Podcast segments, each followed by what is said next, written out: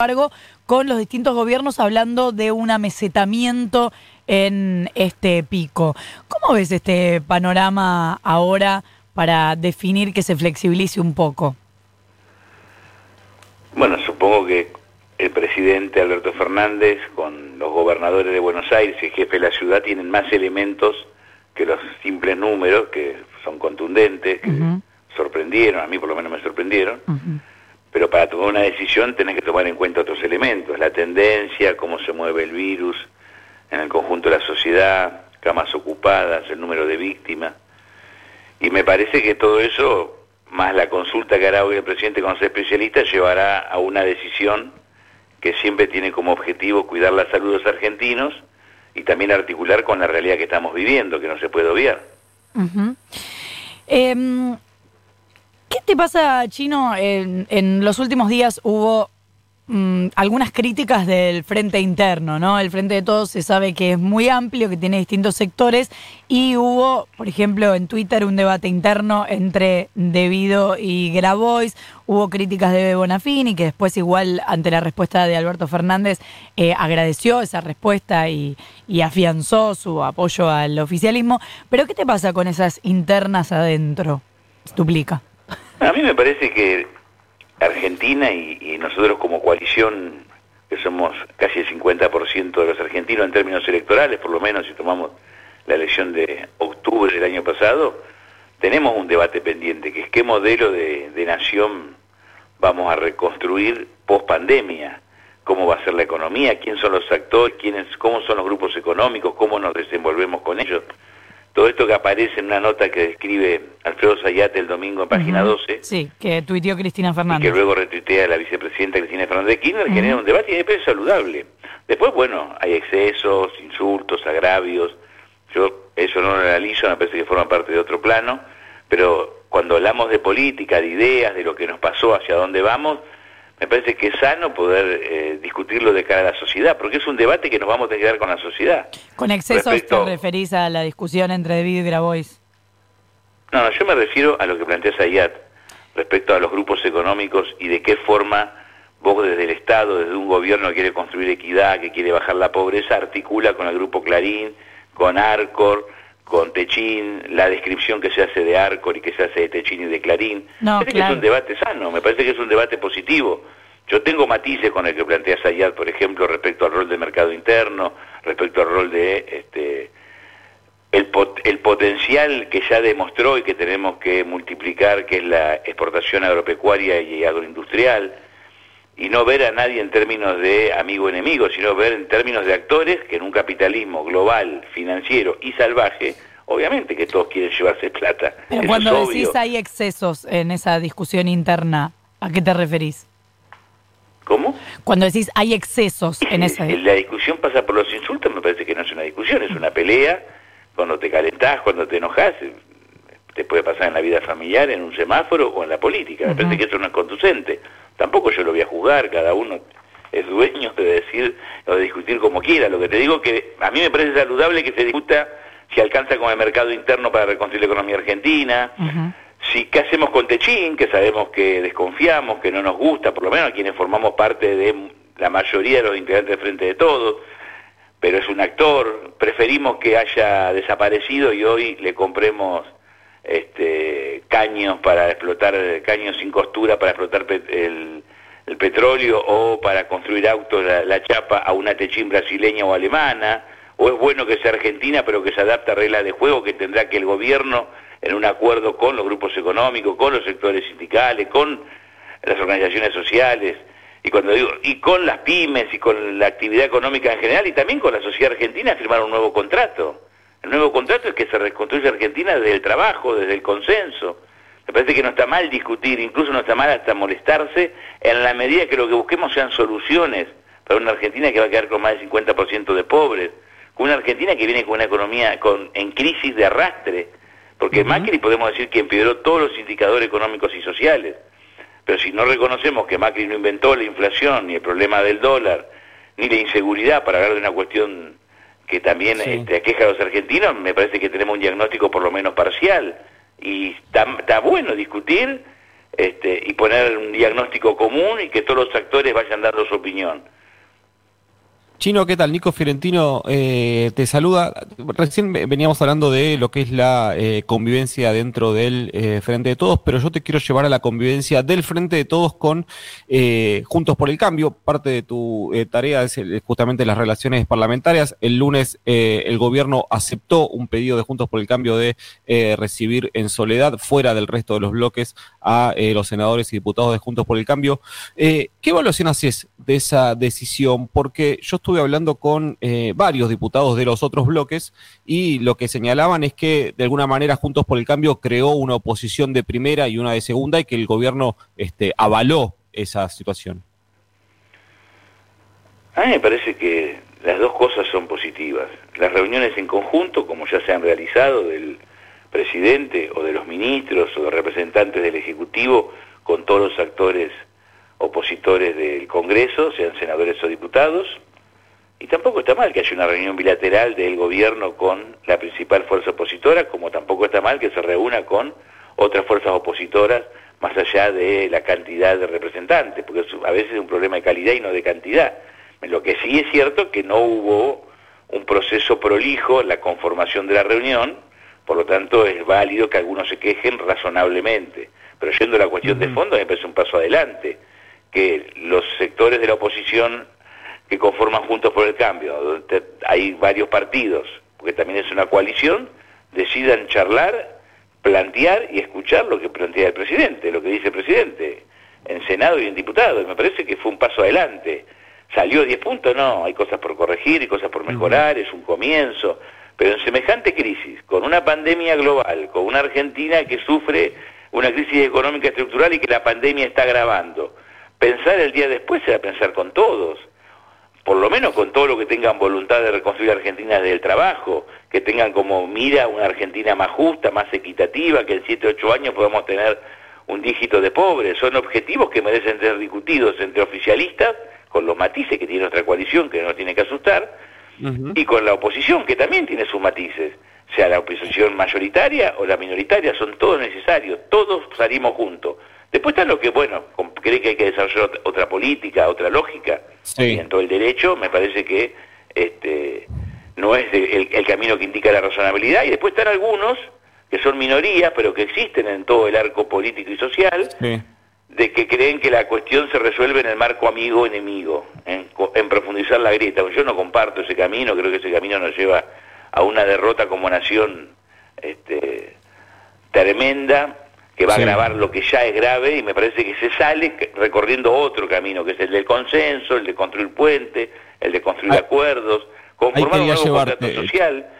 Esto lleva tiempo porque hay desconfianza, porque no pensamos lo mismo, por eso yo hablaba expresamente la nota de Sayar cuando habla de Techín, cuando habla de Clarín, cuando habla de Arcor, sumarle las pymes. Hay que repensar una Argentina para todos, pero son los actores que están, son los que nos gustan son los que están. Nosotros tampoco le gustamos a un sector de la sociedad que no nos votó, Ahí quería llevarte, Chino, porque justamente eh, en, esta, en, las relaciones sabemos que se construyen entre dos. Vos podés hacer muchos esfuerzos por sostener una buena relación, pero si el otro lado no quieren, es imposible. Y si quería consultarte si no crees que eh, el oficialismo a veces eh, fuerza mucho esta situación de diálogo y conciliación y que hay un sector de la oposición que del otro lado juega con tapones de punta. No, yo creo todo lo contrario. Yo creo que estamos mirando eh, un costadito de la foto. Si yo, vos y yo hubiésemos charlado hace ocho meses, hubiésemos llegado a la conclusión que en el caso de una pandemia, el presidente de la Nación, Alberto Fernández, luego de una elección donde la discusión fue muy álgida, muy dura, sobre todo entre la paso y la primera vuelta, iba a consensuar con todos los actores de la oposición la administración de la cuarentena en esta pandemia? Que se iban a reunir el, jefe de la ciudad, el, gobernador de Buenos Aires, el presidente, que iban a consensuar con los demás gobernadores y los demás actores políticos, económicos y sociales del país la cuarentena. Íbamos a suponer el, que la sociedad argentina nos iba a acompañar con un grado de conciencia social impresionante, con un 90% más de acatamiento en las distintas etapas de la cuarentena. Íbamos a suponer que el presidente iba a tener apoyo de la oposición en la negociación con los acreedores externos cuando hablamos de la deuda.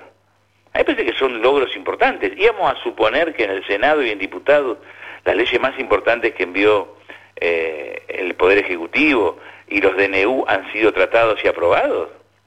Lo que pasa es que le damos a veces mucha más importancia a un debate, a una declaración, a una pelea, que existió, que no se inventa, pero se la amplifica y se deja de lado logros y acuerdos que además lo reclama y lo empuja la sociedad. cualquier pero hay sectores, no hay sectores no minoritarios que están señalando al gobierno de eh, cercenar libertades, digo, eh, es un, es un debate que se está, eh, que digo, y no son sectores minoritarios, no son marginales, no es expert, eso quiero decir. Yo no lo niego el debate, yo creo que en la sociedad hay una mayoría que pretende consensuar y acordar. Eso no quiere decir que estemos de acuerdo, sino que hay voluntad de consensuar y acordar. La cuarentena está ratificada por la adhesión de la sociedad. La sociedad cata la cuarentena, más enojada, menos enojada, protestando, con un comercio cerrado, con problemas económicos graves, porque entiende que hay que preservar la salud, no es que hay un policía en la puerta de la casa de, de, los 44 millones de argentinos o en el AMBA donde la, la cuarentena es más dura para que cada ciudadano, cada familia cumpla y acate lo que decidió el gobierno. El gobierno está decidiendo lo que interpreta que la sociedad quiere, por eso hay una consonancia en la decisión y en el cumplimiento de la misma. Después que hay sectores que se oponen, está bien. Forma, decir, aquel documento, no, no ir para atrás, digo, pero aquel documento de infectadura me parece que carecía de sustento, era una, una, una mirada opositora que es legítima, pero que exageraba y distorsionaba cuestiones que no tienen absolutamente nada que ver con la realidad. Pero para esas personas quizás sí, pero yo no creo que eso sea mayoritario.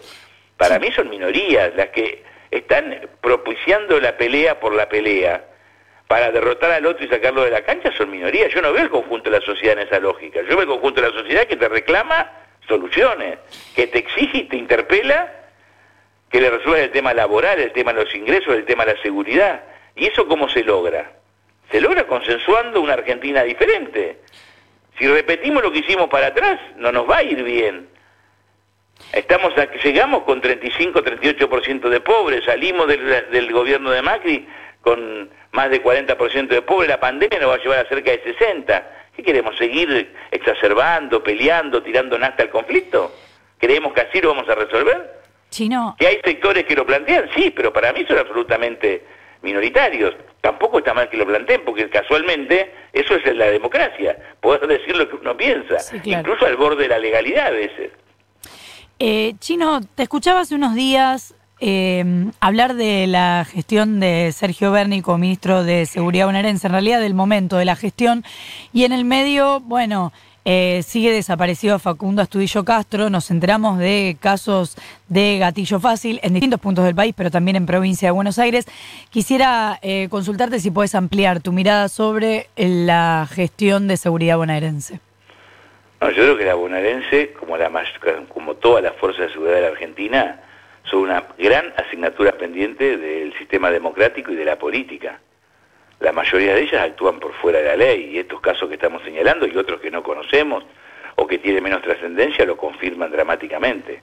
Días atrás en Lomas de Zamora, en un barrio de cuartel noveno, la policía entró a sangre y fuego a una casa y le voló media cara a un pibe con una orden de allanamiento, es verdad, pero se equivocaron de casa. Se equivocaron de número de puerta y le arruinaron la vida a un pibe y una familia. Sí, aunque no se hubieran equivocado, ¿no?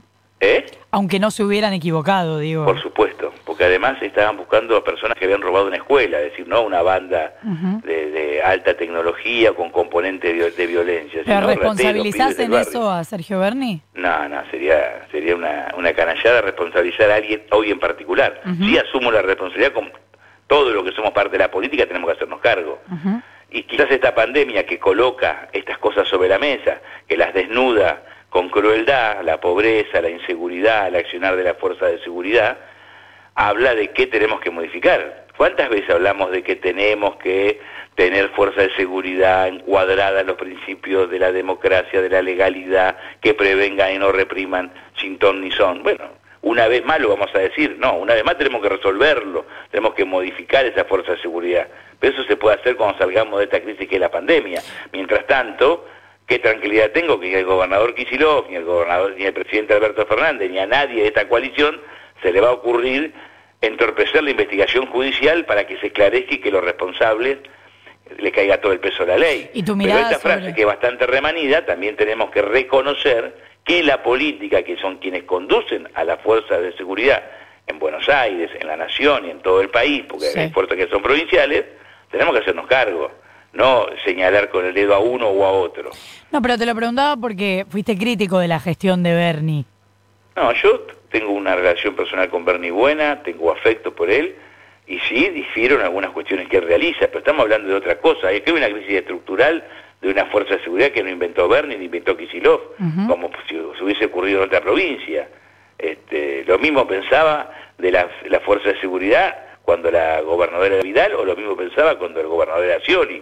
Lo que sí creo que hay que llegar hasta las últimas consecuencias. Y si hay un funcionario, alguien del Estado que entorpece la investigación, hay que correrlo y, y ponerlo en el foco de la justicia. Eso no está ocurriendo. Cuando ha ocurrido lo hemos dicho con total claridad, siendo presidente del bloque de gobierno de Scioli o cuando gobernaba Vidal. En este caso, lo que hay es un allanamiento de la- las autoridades institucionales de la provincia para que se investigue y se, se determine qué pasó con el crimen, con el caso de, de este pibe que ha desaparecido en- ahí en Bahía Blanca.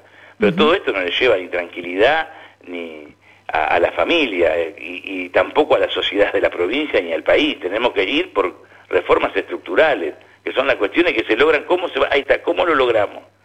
Y buscando un acuerdo con todos los actores de la política, de la sociedad, de la justicia. No podemos seguir teniendo una policía que, que la armamos para que nos cuide. Pero tampoco podemos ser los distraídos quienes son los responsables. Los responsables son quienes conducimos. ¿Y tu mirada de la gestión de Bernie por fuera de esto? ¿Hola? ¿Sí, me escuchás? ¿Sí? ¿Tu mirada de la gestión de Bernie por fuera de esto? No, yo no quiero opinar de otro funcionario, ya lo hice una vez, si no hago lo mismo de lo que cuestiono. Eh, él tiene una responsabilidad en la provincia, yo soy secretario de Estado en la Nación y hablo de lo que yo realizo, de lo que hacemos como gobierno. Lo demás me parece que si no, paso a ser un comentarista. Lo que critico a veces que algunos somos comentaristas de la política, bueno, no quiero hacer lo mismo. Muy bien. Fernando Chino Navarro, secretario de Relaciones Parlamentarias, Institucionales y con la Sociedad Civil de la Jefatura de Gabinete, gracias por habernos atendido. No, gracias a ustedes que sigan muy bien. Igualmente, 8 y 25. Información, Información al instante. Dicen, dicen ahora. Futurock.